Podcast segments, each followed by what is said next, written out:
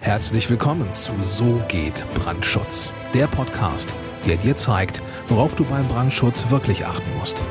Denn es reicht, dass du Feuer und Flamme für dein Projekt bist. Und hier ist der Mann, der dich vor teuren Schäden bewahren kann, Joachim Müller. Hallo und herzlich willkommen, ich bin Joachim Müller und du hörst den Podcast So geht Brandschutz. In dieser Episode erzähle ich dir, was Brandschutz mit dem Vergleich von Äpfeln und Birnen zu tun hat. Du kennst ja sicherlich den Spruch, da werden Äpfel mit Birnen verglichen, wie es so häufig heißt. Ja, tatsächlich ist es auch bei vielen Projektbesprechungen und äh, Diskussionen im Bereich des Brandschutzes so, dass Äpfel mit Birnen verglichen werden. Und zwar immer dann, wenn der Architekt oder die Architektin, verhalten wir es mal allgemein, die Bauherren und die TGA-Fachplaner ihren häufig schon durchgeführten Standard ausführen wollen und gar nicht merken, dass dieser Standard, den sie hier durchdrücken und einsetzen wollen, beim aktuellen Gebäude beziehungsweise bei dem aktuellen Sachverhalt überhaupt nicht funktionieren wird. Und wenn dann der Brandschützer sagt, das geht nicht, dann kommt häufig die Aussage, das haben wir schon immer so gemacht oder das haben wir bei Projekt XY auch so gemacht und da gab es noch nie irgendwelche Schwierigkeiten oder es kommt die Aussage, die finde ich noch schlimmer, der Brandschützer XY hat das auch immer mitgetragen oder der Brandschützer XY ist da auch immer mitgegangen. Wobei ich mich sowieso schon immer frage, warum jemand anders bei irgendwelchen Sachen mitgeht. Also ich finde allein schon die Wortwahl sehr komisch, aber okay, andere Brandschützer gehen halt woanders mit. ich mache das nicht, aber ja, okay. Ja, und was natürlich auch sehr häufig zitiert wird, das ist der Prüfer oder die Behörde. Äh, und da heißt es dann, der Prüfer XY hat das beim letzten Projekt auch so bescheinigt. Also es werden immer irgendwelche fremden Autoritäten zitiert und irgendwelche vermeintliche Projekterfolge und Erfahrungen aus anderen Projekten in das aktuelle Projekt mit rein projiziert. Und meine innere Reaktion, die ich dann aber tunlichst immer für mich äh, behalte, ist so ein Schwachsinn. Also wirklich ähm, solche Aussagen wie, das haben wir schon immer so gemacht und äh, solche Dinge, das geht mir wirklich total auf den Keks, weil einfach wirklich Äpfel mit Birnen verglichen werden. Die Tatsache ist nämlich, sobald man nachfragt, was denn genau bei diesen vielen anderen Projekten geplant wurde und, ob, und wenn man dann hinterfragt, was da wirklich genau gewesen ist, dann stellt man fest, dass die jeweilige Situation aus dem zitierten Projekt oder aus den zitierten Projekten der Vergangenheit eben nicht auf das aktuelle Projekt angewendet werden kann. Was lernen wir daraus? Also, Erstens, man soll Äpfel nicht mit Birnen vergleichen. Das heißt, man muss immer kritisch sein, ob sich vermeintlich ähnliche Problemlösungen aus der Vergangenheit auch wirklich auf das aktuelle Projekt übertragen lassen. Zweitens, man muss sich selbst gegenüber wirklich immer sehr kritisch sein und man muss sich kritisch hinterfragen. Langjährige positive Erfahrung heißt nämlich nicht unbedingt, dass man in der Vergangenheit fehlerfrei gearbeitet hat, sondern das heißt eventuell tatsächlich nur, dass Fehler aus der Vergangenheit, die man sehr häufig gemacht hat, einfach noch nicht entdeckt wurden oder dass irgendwelche Fehler einfach noch nicht aufgetaucht sind und zum Problem geworden sind.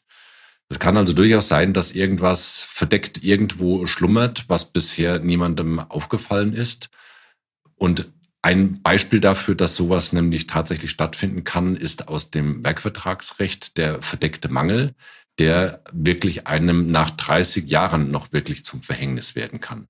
Also es heißt nicht, nur weil man in der Vergangenheit keinerlei Probleme hatte, dass man in der Vergangenheit absolut fehlerfrei gearbeitet hat und dass alles, was man in der Vergangenheit gemacht hat, auch wirklich auf das aktuelle Projekt, das aktuelle Problem oder den aktuellen Sachverhalt wirklich angewendet werden kann.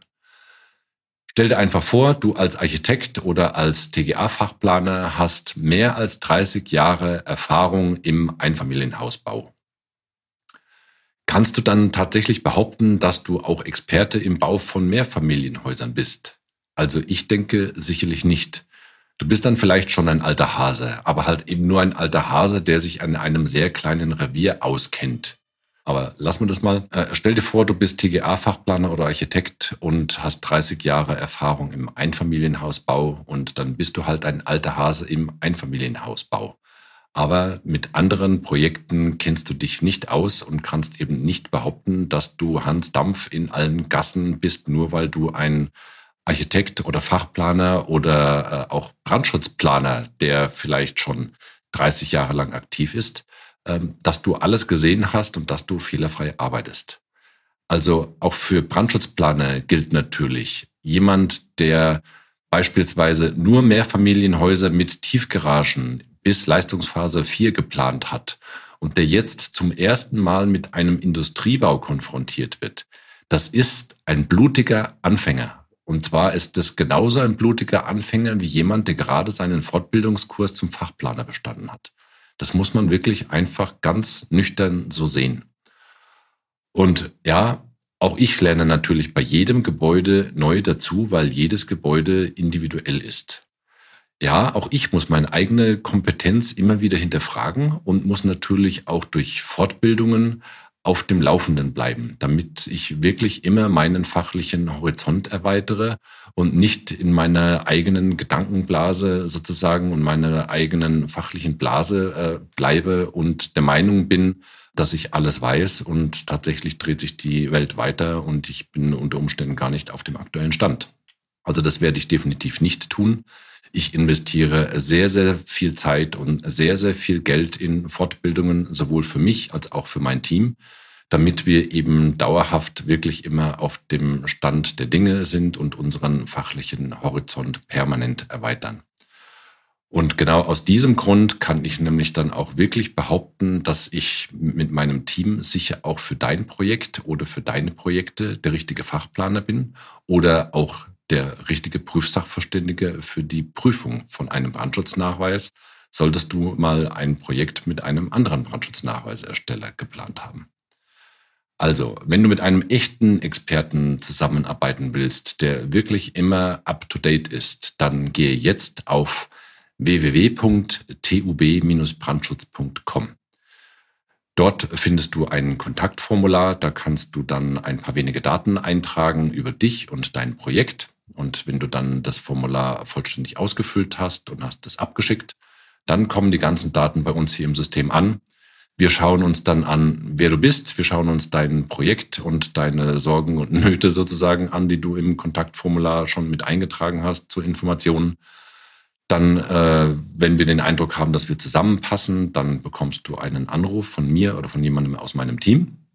Und dann vereinbaren wir einen Telefontermin oder einen Online-Termin ob wir zusammenpassen und ob das Projekt äh, einfach auch für uns beide äh, wirklich passt. Und ja, wenn es so ist, dann freue ich mich auf die gemeinsame Planung des Projekts oder auf die Prüfung des Brandschutznachweises.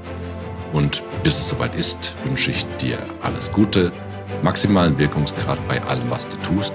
Herzliche Grüße, dein Joachim Müller von So geht Brandschutz.